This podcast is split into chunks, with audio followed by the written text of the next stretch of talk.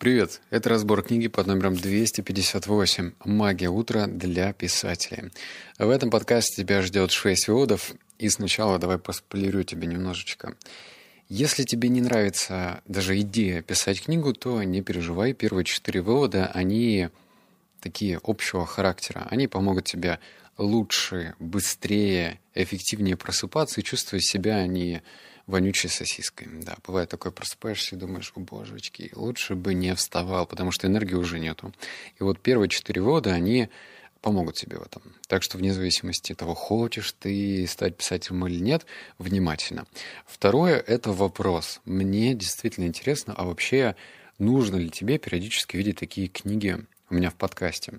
Так уж сложилось, что это третья книга про писательство, и первые две, они помогли мне написать свою первую книгу. Вот, также у меня есть книги по копирайтингу, ты их тоже можешь найти.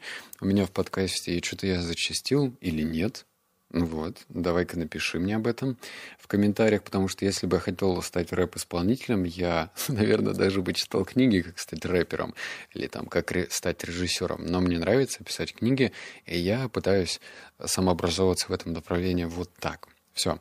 А, ну еще книга, да, тебе тоже важно же пухтеж получить. Стоит ли тебе ее читать? Нет, не стоит. Это такая, знаешь, франшиза-жвачка, вот как форсажи клепают раз в несколько лет. Ну, вроде можно посмотреть, но это уже не то совершенно. Так и здесь. Ничего сверхъестественного в плане приемов для писателей ты не найдешь. Хотя у меня тут появилась целая одна новая привычка. Об этом ты позже узнаешь. И два интересных приема, не супер интересных, ну просто любопытных приема, которые можно э, внедрять и смотреть, что вообще происходит.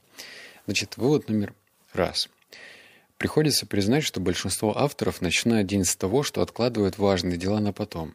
Они вступают в него с нажатия кнопки будильника, отправляя подсознанию сообщение, что им не хватает самодисциплины, чтобы вовремя встать с постели, не говоря уже о том, чтобы что-то сделать для достижения цели в писательстве.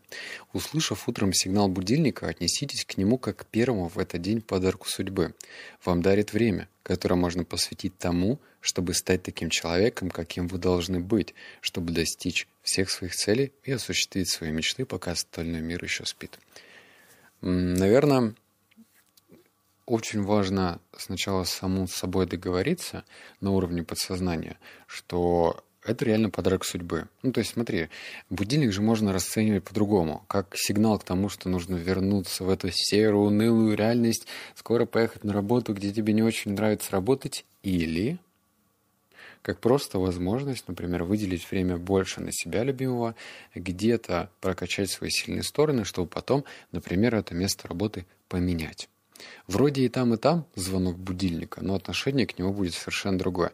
Так что тут нет эзотерики, тут нет магии, тут есть расчетливый подход, что просто нужно поменять, пересмотреть свое отношение к будильнику. И это не так сложно. Нужно просто об этом договариваться с самим собой перед сном. Вот ложишься спать и скажи-ка 30 секунд себе про это. Вот номер два. Вы пользуетесь всеми преимуществами положения жаворонка. Не так давно исследователи из университета Барселоны сравнили жаворонков, людей, которые рано ложатся и встают на рассвете, с совами, которые предпочитают поздно ложиться и поздно вставать. Так вот, среди ряда прочих различий они обнаружили, что первые, то есть жаворонки, как правило, более настойчивые – в начинаниях и меньше устают, а также менее подвержены расстройствам и раздражению и лучше справляются с проблемами. Все это снижает уровень тревожности и депрессии и вероятность злоупотребления алкоголем и психотропными веществами. Жаворонкам свойственно больше удовлетворенной жизнью. Согласитесь, звучит совсем неплохо. Подписываюсь под каждыми словами, абсолютно точно. И тут, опять же, тоже есть такая доказательная база. Вот смотри, Пятница. У нас, как у собак Павлова, вырабатывается слюна. Ну, большинство людей, что вот можно в бачик затусить, прилететь, там выпить парочку стаканчиков, шотов и так далее. Кто пьет, да? И это уже просто рефлекс. Но в то же время, если ты привык просыпаться утром, прям ранним утром, то тебе по логике нужно рано ложиться спать. Вопрос. Можно ли думать о баре, о клубе, когда тебе нужно ложиться в 10 или в 11. Вот я ложусь сейчас в 11.30, просыпаюсь я в 6.30, я сплю по 7 часов. А в 11.30 не факт, что начнется что-то легендарное в, в клубе, тем более. Поэтому я себя таким образом утихомириваю. Если раньше я был такой ходок по барам, то сейчас это просто даже уже нерационально. Я был как-то недавно в Греции и решил сходить на рэп-вечеринку, где играет Dark Techno. Значит, я открыл расписание, увидел то, что но, ну, вечеринка начинается в 12, а у меня еще смена часовых поясов, и я понял, что не, не, не, не, не, я не пойду с учетом того, что я даже не пью. То есть это меня остановило. Так что как пишут эти ученые и авторы в частности, жаворонком быть просто эффективнее. Но еще тоже дополню то, что, смотри, если ты утром приучаешь себя к самодисциплине, то здесь срабатывает такой снежный ком. Самодисциплина здесь, самодисциплина там. То есть очень сложно быть самодисциплинированным в чем-то одном. Рано или поздно потянется что-то другое, потому что мы люди, и мы не должны стоять на месте. Мы либо откатываемся назад, либо идем вперед. Но вот надеюсь, что ты идешь вперед. Вывод номер три, и он должен стать привычкой, если ты реально хочешь научиться бодро вставать по утрам. Он называется «Первая минута». Четко сформулируйте свои намерения перед сном. Первый шаг к легкому и приятному пробуждению – запомнить раз и навсегда. Вашей первой мыслью утром, как правило, будет последняя мысль, которая вертелась в голове перед тем, как вы легли спать. Могу побиться об заклад, что бывает вечера, когда у вас никак не получается заснуть, потому что вы просто не могли дождаться пробуждения на следующий день. Это мог быть канун Рождества, или ночь и утро перед началом долгожданного отпуска. При первом звонке будильника вы широко распахивали глаза и были готовы тут же выпрыгнуть из постели и окунуться в новый замечательный день. Почему? Да потому что ваша последняя мысль о завтрашнем утре перед отходом ко сну была исключительно позитивной. Если же перед сном в голове вертелось что-то вроде «Какой ужас! Мне ведь завтра вставать в шесть. Я, конечно же, не высплюсь и утром буду совершенно разбитым», то при сигнале будильника вы, скорее всего, подумаете «О боже, неужели уже пора? Я хочу спать». Таким образом, ваш первый шаг заключается в принятии, осознанного решения каждый вечер активно и целенаправленно формировать позитивные ожидания от следующего утра. Или утра, я не знаю, как правильно. А, вот этот вывод мне где-то, где-то аукнулся. Дело вот в чем. Когда я только начал вести этот подкаст, классическая книга «Магия утра» или «Магия утра», я его прочитал в первой двадцатке. То есть ты можешь полистать мой подкаст и увидеть этот выпуск, записан еще в 2018 году. И я тебе не рекомендую слушать, потому что я тогда еще неестественно вел подкаст, хотел понравиться и говорил так. Добрый день! Сейчас я расскажу и поведу вам основные выводы. Ну, то есть я пытался играть, чтобы ну, как-то держать аудиторию. Это все фигня полная. А лучше быть самим собой, на расслабончике записывать, как, собственно, сейчас я и делаю. Не напрягаюсь, и все как-то идет плавно, естественно, и энергия на месте. Так, вывод номер четыре. А, эти практики помогут вам повысить уровень энергии и яснее видеть приоритеты, а также найти наиболее продуктивный поток в своей жизни. Иными словами, спис, а, это называется спасательные круги. Они не отнимают время, чего вы, возможно, опасаетесь, а наоборот дарят дополнительное. Как уже говорилось, спасательные круги – наилучшие практики, используемые самыми успешными людьми. А еще эти занятия внесут в вашу жизнь умиротворение, ясность, мышление – мотивацию и энергию. Итак, вот они. Но сначала я выдержу паузу. Хочешь ли ты узнать про эти практики? Еще раз, что они дадут? Ясность мышления, умиротворение, мотивацию и энергию. Зачитываю. Их шесть. Первое. Тишина. Второе. Аффирмация. Третье. Визуализация. Четвертое. Физическое упражнение. Пятое. Чтение. Шестое. Письмо. Практиковать их значит использовать новообретенное утреннее время наилучшим образом. Последовательность их выполнения можно варьировать с учетом своих предпочтений, образа жизни и целей. И приступить можно уже завтра утром. И у меня к тебе вопрос. Э, у нас тут много продуктивных, да, кто слушает мои подкасты давно и наверняка какие-то уже штуки внедрил в свою собственную жизнь. Кто вообще из этих пунктиков, еще раз, тишина, аффирмация, визуализация, физическое упражнение, чтение и письмо – регулярно использовать в своей жизни? Вот пишите в комментариях, мне прям интересно. Потому что это рабочие инструменты. Я, наверное, не совсем разделяю всегда аффирмацию и визуализацию. У меня собственный метод.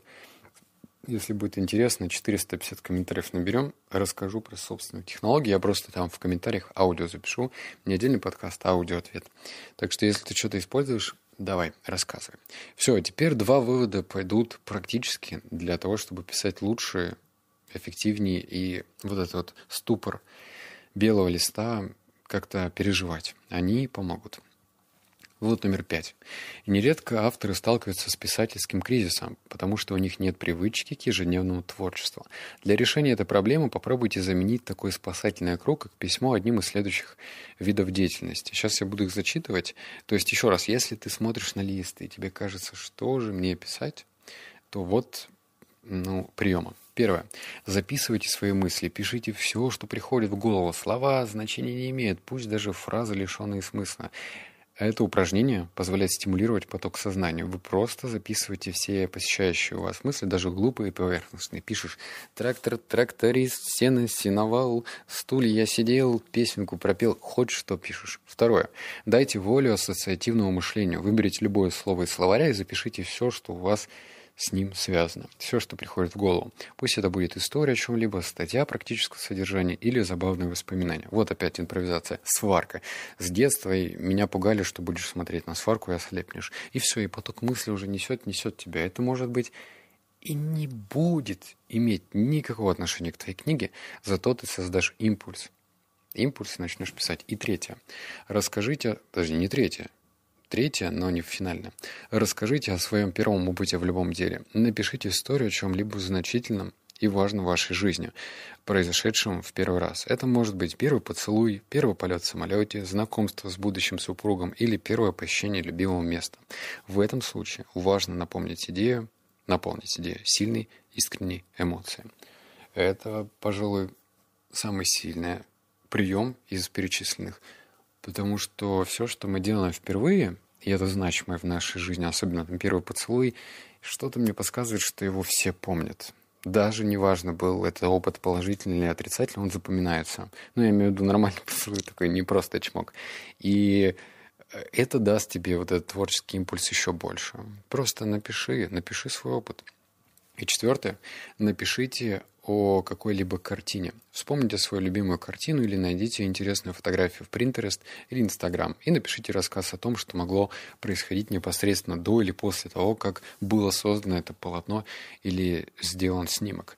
А мне этот прием не очень нравится, потому что я не знаю почему. Ну, смотреть на фотографию чужих людей и фантазировать, что было до и что стало после, это, наверное, больше подходит авторам, которые любят писать в жанре фэнтези или, ну, в общем, что-то выдумывать прям сильно такое кардинальное. Мне, мне просто не подходит. Может быть, тебе подойдет.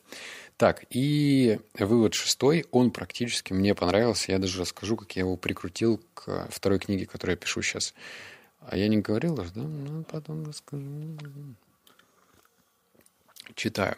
Намного важнее проанализировать историю в целом с помощью таких вопросов. Вот смотри, у тебя есть в голове идея, или ты пишешь по одной главе, как я сейчас, и вот вопросы.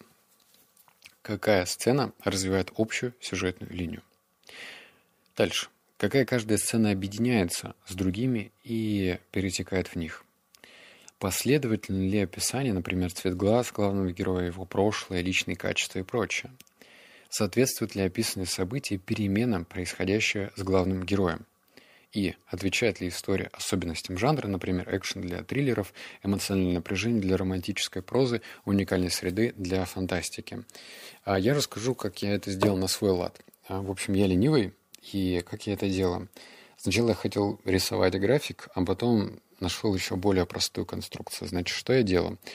А, открываю в Телеграме свои заметки или в какой-нибудь планировщике можешь это делать, и выбираешь три фигуры. Это либо палочка вверх, которая в бок идет, вот знаешь, слева направо. Я не знаю, на клавиатуре найди ее. С левого края вправо. В общем, палочка вверх. Палочка вниз, что вместе не дают треугольник, да, палочка вверх плюс палочка вниз дает треугольник. Ну, такой неполный. И внизу нижнее подчеркивание. Вот смотри, по логике, как мне кажется, а, нам нужно писателям делать так, чтобы были такие своеобразные эмоциональные качели. То есть нельзя только на подъеме. Типа, вот сейчас, сейчас, сейчас, интрига, интригую, интригую, интригую, интригую, интригую, интригую. И тут тоже можно, наверное, переборщить. Это как ну, в прелюдиях в отношениях с девушкой. Там можно настолько уже много этого прелюдия дать, что перегнуть палку и все пройдет. Или наоборот не добрать. Поэтому, скорее всего, конструкция, вот я пишу как. Первая глава, пишу коротко, о чем она, например, она там знакомит персонажа или там делает спойлер, о чем будет книга. Вот у меня первая глава это э, спойлер, о чем будет книга. Это палочка вверх, правильно? Ну, потому что она интригует, у меня необычный рассказ. А вторая глава — это знакомство с персонажем. У меня идет палочка вниз, потому что, да, знакомство с персонажем может быть разное, веселое, прикольное, но это все-таки палочка вниз, потому что оно, ну, просто знакомит, э, экшена там нету. Затем там идет, не знаю, там, раскрытие характера, то есть мы должны понять, в чем боль этого персонажа, что его вообще тревожит, но это тоже палочка вниз. Или, например, просто нижнее подчеркивание. Типа мы движемся ровно, не вниз, не вверх, просто ровно. Понимаешь, да? Потом ты смотришь на свою конструкцию, вверх, вниз, ровно, вверх, вниз, ровно, и понимаешь, что-то здесь много было вниз, а здесь было слишком много ровно. Значит, можно разбавить как-то рассказ это. И это моя рекомендация. Я вот к такой конструкции пришел, мне она нравится. Она делается легко, к тому же ты одним предложением или даже несколькими словами обозначаешь, о чем глава. И это тебе упрощает вообще понимание. А раскрываешь ты героя, не раскрываешь. Потому что герой, он же должен что? На протяжении книги как-то меняться. То есть там должен быть кризис, там должны быть какие-то изменения, интрига какая-то. Ну, в общем, что-то должно происходить постоянно. Я держу эту конструкцию в голове. Тебе того же, собственно, советую. Если тебе интересно, ну, книги про писательство знать, потому что это мое писать книги, как я понял. Скорее всего, их будет больше. Не так часто, может быть, раз в 30 книг я буду читать что-то подобное, но напиши. Вот, надеюсь, ты мою первую книгу уже прочитал. Мне безумно в кайф читать комментарии. Очень нравится. Ну, тех людей, которые на Литресе купили, прочитали книгу, и я читаю комменты. Ой, как это прям душа поет от удовольствия, как и, и хорошие комментарии пишут. Кто-то пишет гадости, конечно, но не без этого. Я уже привык, нормально все. Вот, обнял, поцеловал, заплакал. Услышимся с тобой в следующем подкасте. Надеюсь, этот выпуск был для тебя полезным. И ты будешь утром просыпаться, и все будет у тебя чики-пуки. Все, покеда.